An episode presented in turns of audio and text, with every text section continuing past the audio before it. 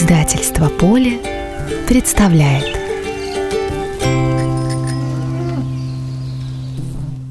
Всем привет, это издательство «Поле». Мы пишем книги о Беларуси для детей и родителей. А это наш подкаст о животных, который продолжает книгу «Наши звери» и еще больше погружает в мир белорусской природы. Меня зовут Оля Петровская, и я веду этот подкаст вместе с моим другом и помощником Мартином. Мы встречаемся с учеными, согреваемся теплым чаем и узнаем любопытные факты о диких животных нашей страны. Мартин, привет! Привет, Оля. Кто сегодня герой подкаста? Сейчас и узнаем. Кошка красивая, мех рыжеватый, кисточки, уши и мощные лапы. Только, пожалуй, ты с ней не водись, хищник опасный. Зовут ее Рысь! Да, все правильно, Мартин, ты молодец. Уникальное зрение, невероятный слух и отличная маскировка. Рысь – животное, о котором мы мало чего знаем. Но сегодня у нас в гостях Ирина Соловей, которая расскажет об этом, на первый взгляд, милом охотнике очень многое. Ира, привет. Здравствуйте, рада очередной раз всех вас видеть. Ну и, конечно же, с удовольствием расскажу про рысь. Рысь – это символ у многих народов мира. Например, э, в скандинавской традиции она была священным животным богини Фреи. И даже считалось, что рыси были впряжены в ее колесницу для того, чтобы она могла как-то быстро передвигаться. Является ли это милое животное э, символом в нашей стране? Вы сказали «милое животное», я вот как-то представила, что его таким совсем не считают, да, ни косуля, ни зайчик, которое угу. оно хватает. Поэтому «милый хищник» как-то не очень звучит. Но на самом деле животное очень красивое. И я бы даже сказала, что это благородное животное, оно грациозное животное. Но, как и всех благородных животных, у нее есть что? Бакенбарды. Вот, но это так, отступление от темы о мифах. Да, рысь была тотемным животным у многих народов, оно и в мифах э, встречалось. Много сказаний, легенд присутствует это животное. Я вам даже расскажу сейчас такой славянский миф о, о рысь поле. Жила-была женщина, у нее были дети, она была счастливая, имела семейную жизнь, и ей позавидовали позавидовала колдунья и превратила ее в арысь поле. Это такое мифическое животное, которое очень быстро бегало.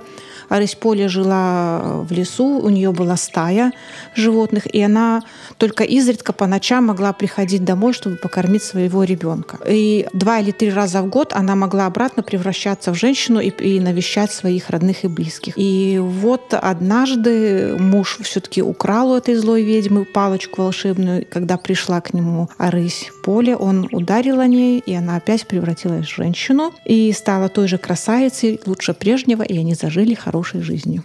Вот. А еще из мифологии я хочу рассказать, что э, верили верили славяне, что рысь воину придает храбрость, спокойность биться до последней капли крови, дает ей хитрость, чтобы воин мог победить э, в бою и выйти из какой-то сложной ситуации. Это для мужчин. Угу. А вот что касается женщин, то для женщин рекомендовали носить обереги из когтей и клыков рыси. А все потому, что считалось, что клыки и когти защищают женщину от сглаза и приносят им удачу. Ты так интересно рассказываешь. Рысь превращалась в женщину женщину. Также женщины носили амулеты из клыков, из зубов рыси. И тоже ты рассказывал о том, что рысь служила для мужчин во время войны как символом храбрости, мужества, да? Да, конечно. И расскажи, почему рысь так назвали? Ну, рысь, потому что рыжая. Поэтому и рысь. Mm, а я думала, потому что она рычит. Но на самом деле история ее названия заключается в другом. Потому что она просто рыжая, и другой расцветки у нее нет. Рыси бывают э, разных расцветок в зависимости от того места, где они обитают. Они могут быть более рыжие, более серые. Все зависит. Это окраска покровительственная у рыси. И, соответственно,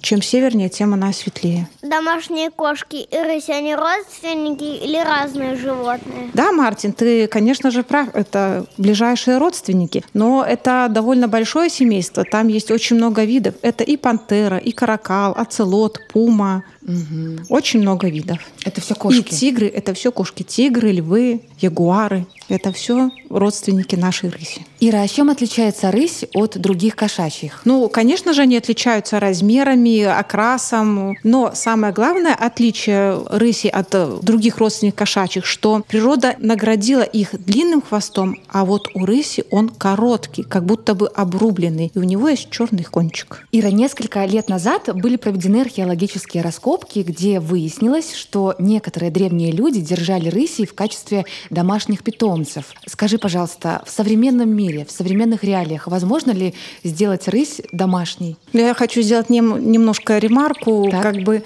я думаю, скорее всего, кости рыси находили не потому, что их там держали, а потому что рысь э, служила им в качестве пищи. Особенно вот в Древней Руси мясо рыси славилось высокими качествами, и его подавали на стол во время боярских и княжеских пиршеств. И это было как деликатес. Скорее всего, это связано с этим. Но рыси э, могут разводить и в неволе. Они очень часто могут жить в семьях, но это нужно делать с очень маленького возраста. И да, у нас в стране, в Беларуси были такие случаи, когда находили маленьких рысят, они жили в семье, они вели себя как домашние кошки, они были очень ласковые. Такая история была в Налибокской пуще, но, к сожалению, она закончилась не очень хорошо потому что Налибокская пуща — это лес, и рысь э, ходила в лес погулять, она была доверчива к людям и не боялась их, выходила к ним, и, возможно, из-за этого она и пострадала. Ира, ты нам не рассказала в Беларуси, вот конкретно в нашей стране сейчас. У нас же, по-моему, на гербе города Гомель, а там нарисована рысь, да? Да, рысь встречается не только в гербе города Гомеля, но и, допустим, в город Псков, Реж в России, Росиняй в Литве. Ну, в общем-то, рысь в Геральдике а, очень широко используется, поскольку считается, что это проворный, быстрый зверь, который обладает хитростью, острым умом, и вот эти качества как бы помогают защищать города от всяких напастей месте. Я никогда не встречал рысь в лесу. В каких местах она живет в нашей стране? Рысь — это лесное животное, и оно любит обширные лесные комплексы. И, ну, желательно, чтобы они были большие, и там были участки очень густого леса, ельники, чтобы были, чтобы были участки с реками, чтобы можно было легко добывать э, разнообразную добычу. А рысей несколько видов, да? Э, у нас в Беларуси живет один вид рыси, рысь обыкновенная, она живет э, в Евразии, но есть и другие виды рыси, которые живут в других местах. К роду рыси относятся четыре вида, угу.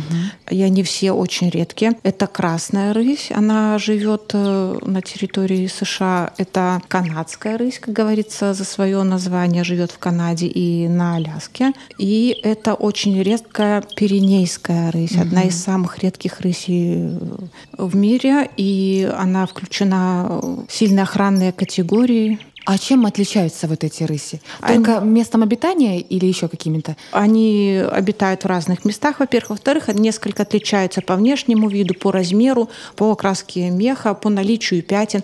Иберийская рысь, она характеризуется очень яркой пятнистостью, очень вот эти пятнышки на, на шерсти очень очерчены, хорошо видны. Наша, и она несколько меньше, чем остальные рыси. А, например, канадская рысь, она более серая, она более мохнатая, мохнатая такая, и у нее нету таких округлых пятен. Ну а рыжая рысь или красная рысь, конечно же, название говорит э, за себя, у нее больше рыжий окрас. У нее очень эффектная окраска. Я когда готовилась к подкасту, видела в социальных сетях фотографии. Ира, у нас живет евроазиатская, да, рысь? Обыкновенная или евроазиатская. Да. А сколько их в нашей стране? Около тысячи особей у нас в последнее время. Это много или мало? Ну, в общем-то, мы оперируем понятие как экологическая емкость среды угу. обитания этого вида, и она еще не достигла этой емкости. То есть э, это уже хорошо, это намного лучше, чем было лет 10 назад, так? Угу.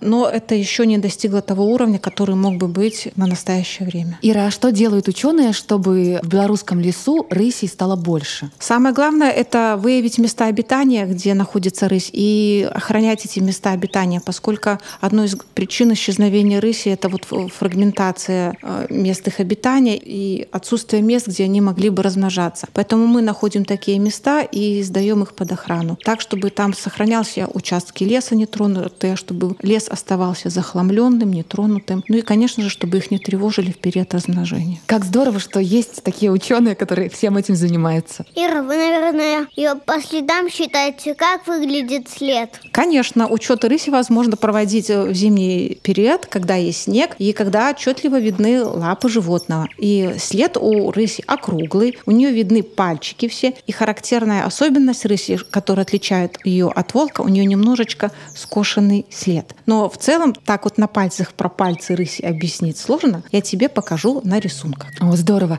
Ира, а вот, например, если сравнивать след с Бруно, с собачкой, с пуделем. Чей больше след, Бруно или рыси? Ой, у Бруно очень маленький отпечаток. У рыси он очень большой, он почти вот будет как э, отпечатка человека, руки человека, да, вот, кстати, сжатой в кулачок.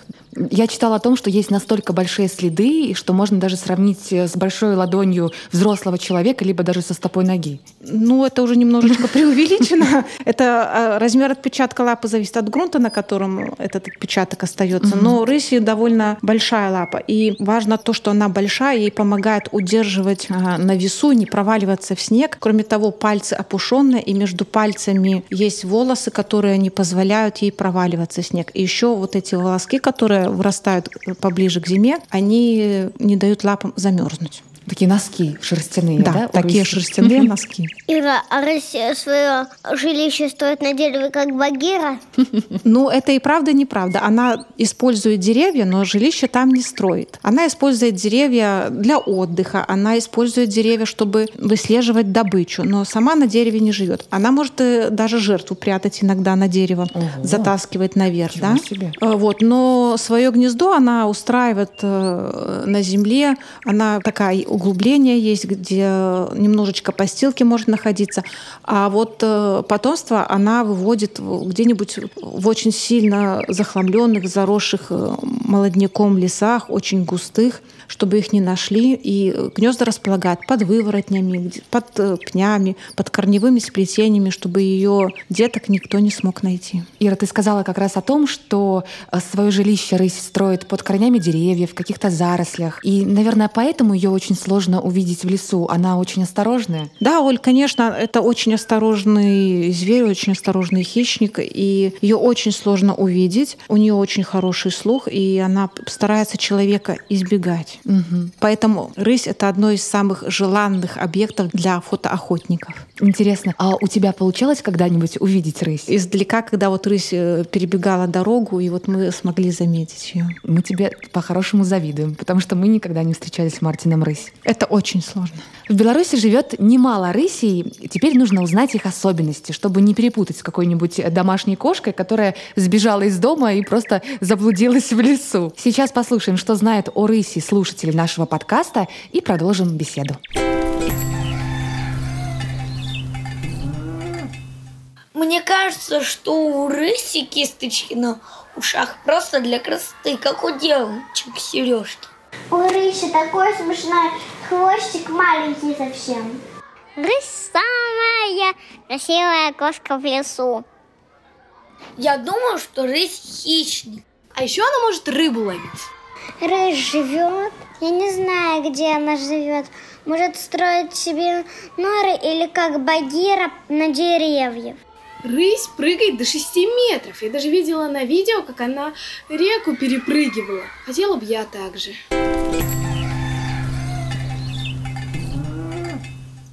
Ребята столько всего рассказали интересного про рысь, что теперь непонятно, что есть правда, а что есть ложь. Ира, давай будем разбираться. Правда ли, что кисточки рыси нужны для красоты? Честно говоря, ученые до сих пор доподлинно не знают, для чего они нужны.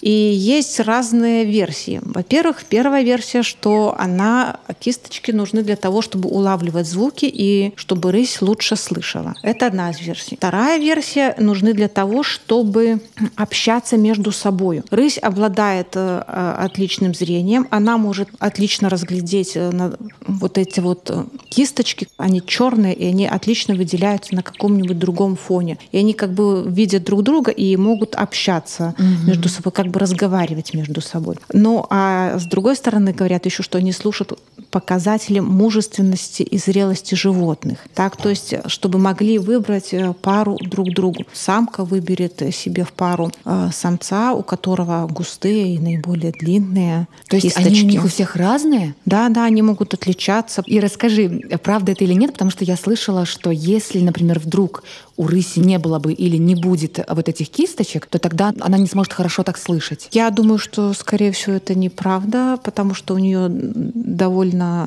большие уши, они имеют треугольную форму, которая позволяет им улавливать звуки. Дети говорили о том, что рысь с места может прыгать до трех метров. Это правда? Прыжок для рыси — это ее суперспособность, которая помогает ей охотиться на ее излюбленные жертвы. Очень здорово. А еще ребята говорили о том, что э, рысь может ловить рыбу. Правда ли это? Ну, в общем-то, у нас белорусских рысей в питании редко очень встречается, но может но очень-очень редко. Есть э, другие виды рыси, которые питаются, но живут не у нас. Рысь э, хищное животное или травоядное? Это хищное животное, и причем у нее специальные зубы устроены так, что она ну, является выраженным плотоядным животным. И расскажи, пожалуйста, а на кого, на каких зверей охотится рысь? Ну, в Беларуси излюбленными жертвами рыси являются косуля, зайцы. Она может добывать мышевидных грызунов и любит полаковиться э,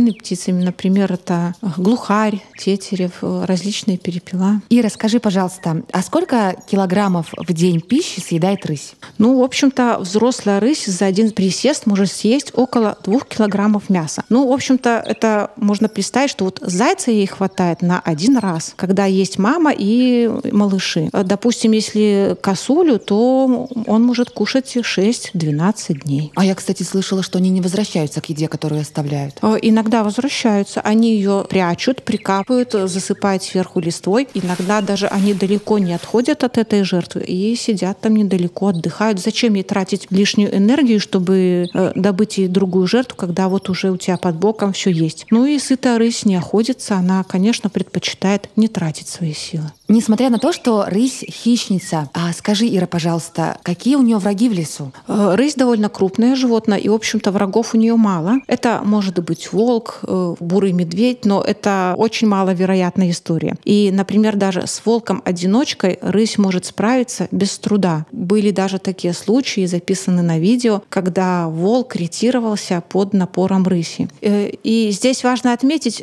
что рысь является территориальным животным. Что это значит? Это то, что она занимает определенную территорию и не допускает на нее других особей. То есть, когда приходит другая рысь, она понимает, что это территория другой рыси и не станет там жить? Да, конечно, они подходят к меткам, они обнюхивают, они понимают статус особи, которая там живет, они видят, самец это ли самка, они понимают возраст этого животного, они могут понять, стоит ли бороться ему за эту территорию или не стоит. И если приходит самец, и он чувствует, что тут живет более крепкий, он потихонечку уйдет незаметным. Но если он чувствует какую-то слабину, то возможны тут варианты. Возможно, встреча, как говорится, на равных и отстаивание своей территории.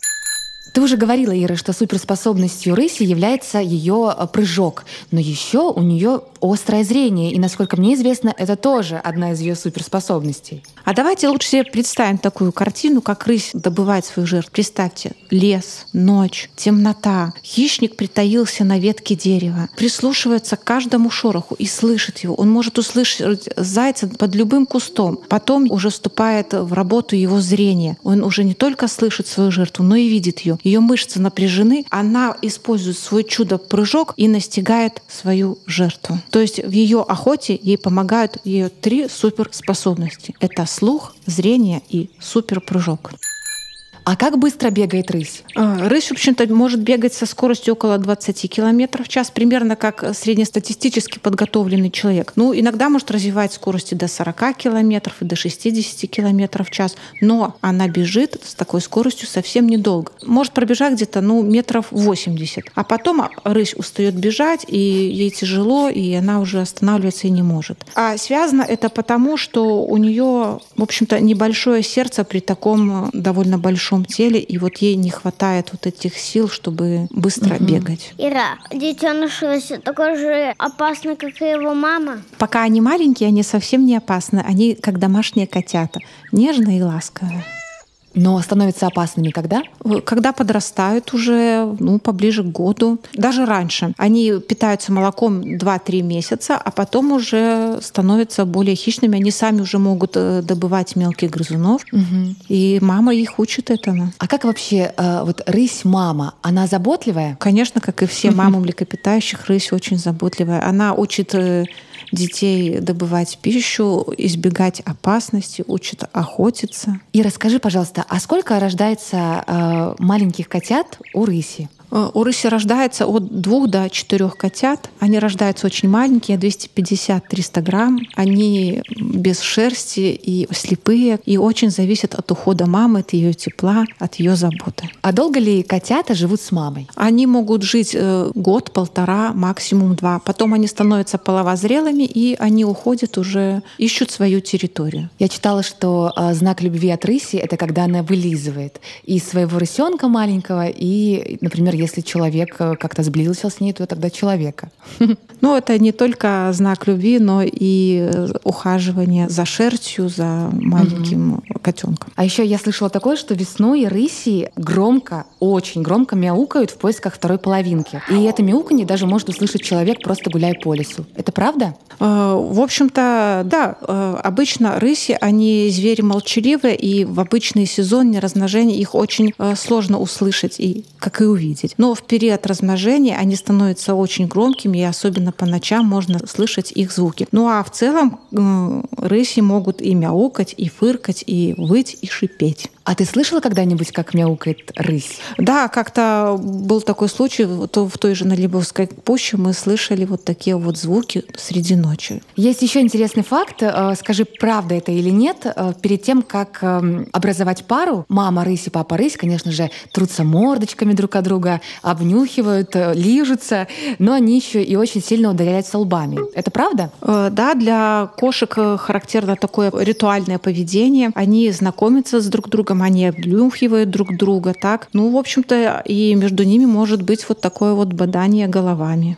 Ира, а рыси санитары леса? Обычно санитарами леса называют тех животных, которые подбирают падали, заболевших животных. А для рыси, в общем-то, не характерно поедание падали. Поэтому в этом аспекте невозможно назвать санитарами. Обычно у нас говорят волк санитар леса. А рысь, она обычно ест э, свежедобытых жертв. Но иногда в зимний период э, она может поедать и падаль. Хорошо, ну а какую роль она выполняет в экосистеме? Она ведь, наверное, что-то делает положительное? Животное? Ну, конечно же, она добывает и больных животных, потому что их проще добыть. А другое, она еще у них есть такие межвидовые отношения негативные с такими видами, как э, лисица и енотовидная собака. Это виды, в общем-то, которые могут наносить э, вред э, другим животным, очень сильно ограничивая их численность. Кроме того, лисица и енотовидная собака являются переносчиками такого, такого опасного заболевания, как бешенство. И поэтому